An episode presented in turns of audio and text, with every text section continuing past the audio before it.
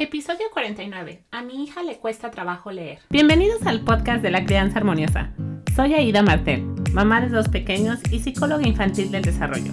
A través de la crianza podemos transformar el mundo. Acompáñame para iniciar esta transformación en nosotros mismos y disfrutar al máximo a nuestros pequeños.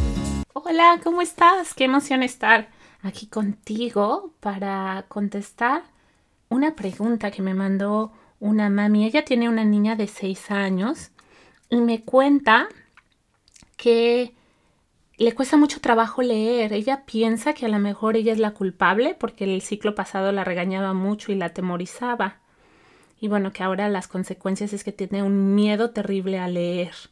Y me pregunta qué es lo que puede hacer. Entonces, vamos a hablar de, la escuela. Es un tema súper interesante. Espero que lo que les comparta en este episodio les dé una nueva perspectiva de cómo ver el área académica con nuestros hijos. Voy a hablar desde mi propia experiencia como alumna. Eh, yo les cuento que desde muy chiquita, bueno, ya les he compartido que mi mami es fue profesora por muchos años, ahora ya se, se retiró, pero yo viví en una escuela con ella. Bromeábamos porque decíamos que las dos trabajábamos doble turno y era cierto porque yo empezaba la escuela a las 8, terminaba más o menos a las doce y media y luego había un receso de, hora y de una hora e iniciábamos el segundo turno que terminaba hasta las seis de la tarde. Yo siempre tuve la presión de ser la mejor, de tener las mejores calificaciones, de era una presión que venía, hay niños que ya naturalmente tienden ese deseo de competir y también puede ser que dependiendo la dinámica familiar, si hay mucha presión, mucha ansiedad, Puede ser que sea un mecanismo de defensa, el querer sobresalir en todo para un poco sopesar las, las condiciones en casa, eh, en familia, si hay mucho estrés o mucha ansiedad, dependiendo cuál sea la dinámica familiar, puede ser un mecanismo de defensa que utilicemos, el, el perfeccionismo.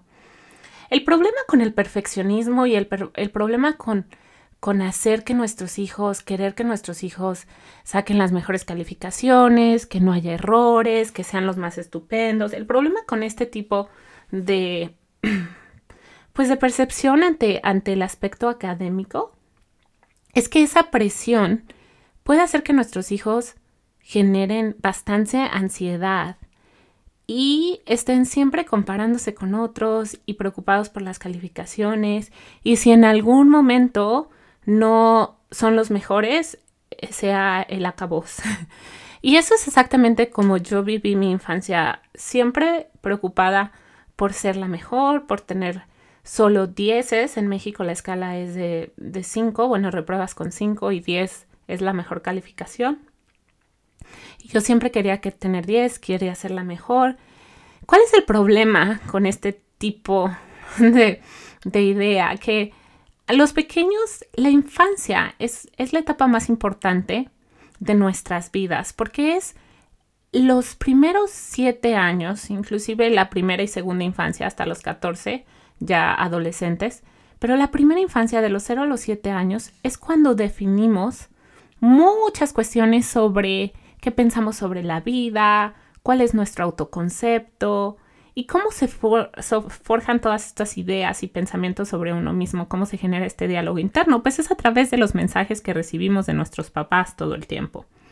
Si estamos haciendo la tarea y el mensaje que recibimos es no eres bueno, así no, no te sale y presionamos y presionamos, eh, la idea que vamos a tener de nosotros es que no podemos hacer nada bien y que no somos buenos para la escuela o que en este caso esta pequeña de seis años que leer es muy difícil. Y estos mensajes uno los carga toda la vida. O sea, si tú cierras los ojos y te encuentras ante una situación difícil, el tipo de pensamientos que tú generes, el cómo soluciones ese problema, tiene que ver con los mensajes que te dieron desde muy pequeño tus papás. Y nosotros como papás tomamos un rol muy importante en construir resiliencia a nuestros hijos. Si te interesa profundizar esto, yo tengo videos específicos en mi programa de crianza armoniosa de cómo construir resiliencia, cómo ayudarles a nuestros hijos a, poder vencer cualquier obstáculo que se les ponga en la vida y tiene que ver con esa percepción. cuáles son los lentes que les estamos dando. Entonces, ¿qué pasa? ¿No? En este caso, una pequeñita de seis años, que a lo mejor su mamá tiene la expectativa de que ella ya debería de leer mejor. Esas expectativas son creadas por nosotros mismos. Nadie dice que una niña a los seis años ya tenga que leer. La maduración académica, hay niños que son muy buenos para leer, hay otros niños que son muy buenos para escribir, hay otros niños que son muy buenos para expresarse verbalmente, hay otros niños que son muy buenos para memorizar, para matemáticas, todos somos diferentes y no podemos tener la perspectiva de que nuestro hijo tiene que, porque esa es una creencia de nosotros. Nadie nos dice que un niño a los seis años ya tiene que leer. Y en nuestros países hay una, hay, esta idea de que nuestro hijo tiene que saber hacer las cosas desde muy chiquito y entre más rápido mejor. Y entonces eh, tienen cuatro años y ya queremos que escriban y ya queremos que lean y ya queremos... Y hay mucha presión innecesaria. Toda esta presión es totalmente innecesaria. Y entonces ya de por sí hay mucha presión. No necesitamos nosotros presionarlos. Ellos obviamente ven el trabajo de otros niños, ellos ven que hay niños que les cuesta menos trabajo escribir, hay niños que terminan más rápido las tareas. Ya el simple hecho de estar en una institución académica con un maestro poniendo grados, poniendo palomita o tachecito, ya es bastante presión. Y los maestros ahora saben cómo afecta el hecho de que a un niño le den estrellita y a otro no le den estrellita, porque al final tiene que ver con con su autoconcepto, cómo se vayan autodefiniendo ellos en comparación a los demás. Entonces, estas prácticas pueden ser muy dañinas para los pequeñines. A mí me, cuando yo pienso en la escala de evaluación, por ejemplo, en, en México, que es el país con el que estoy familiarizado, porque yo soy mexicana, pues la escala es de 0 a 10. Y entonces es un número, y obvio que 7 es menos que 8, ¿no? y entre menos número, pues menos, eh, menos valor tu trabajo tiene. Me sorprendió ver la escala que, que utilizan en Canadá, porque no tiene que ver con un número, tiene que ver con, ya sabe hacer esa habilidad, bueno, sobre todo en grados pequeños, por ejemplo, ahorita que mi hijo está en primero de primaria, ya sabe hacer esa habilidad, está trabajando en esa habilidad, aún no tiene esa habilidad. Entonces, el hecho de que nuestro hijo no sepa aún leer o no sepa aún escribir o solamente sepa escribir pero letras muy grandes, aún a lo mejor no sabe ubicarse en el cuadro.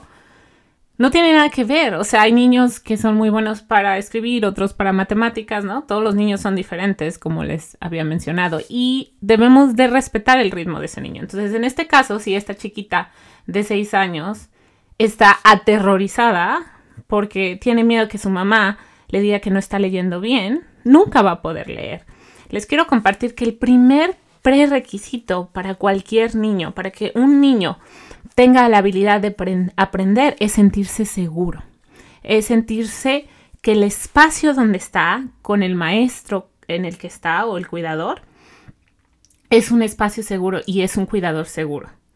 Si los pequeños se sienten amenazados por las circunstancias o se sienten observados o evaluados o juzgados, no van a poder aprender porque no es un espacio seguro. Eso es una, eso es clave. Y los maestros que saben esa clave se encargan en las primeras clases de, su ciclo escolar. No, no enseñan nada. La primera clase se encargan de jugar. Tuvimos la evaluación de primer grado con, con Benjamín y la maestra, el, el primer día de clases, Benjamín me dijo, mamá, fue el día más divertido de mi vida, solo jugamos esa maestra ha sido, ha, recibido información sobre qué es lo que necesitan los niños y sabe que si no hay un espacio seguro, el niño nunca va a aprender.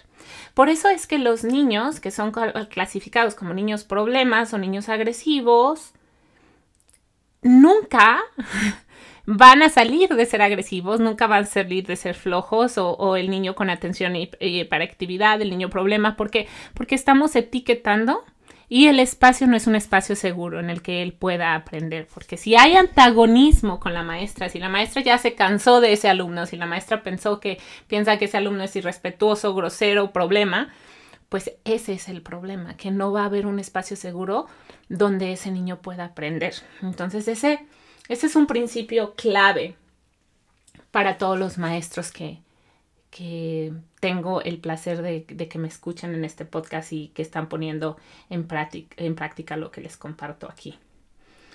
Entonces yo te diría, mami, lo primero es bajar la expectativa, relajarte y decir, mi hija va a aprender a leer cuando tenga que aprender a leer.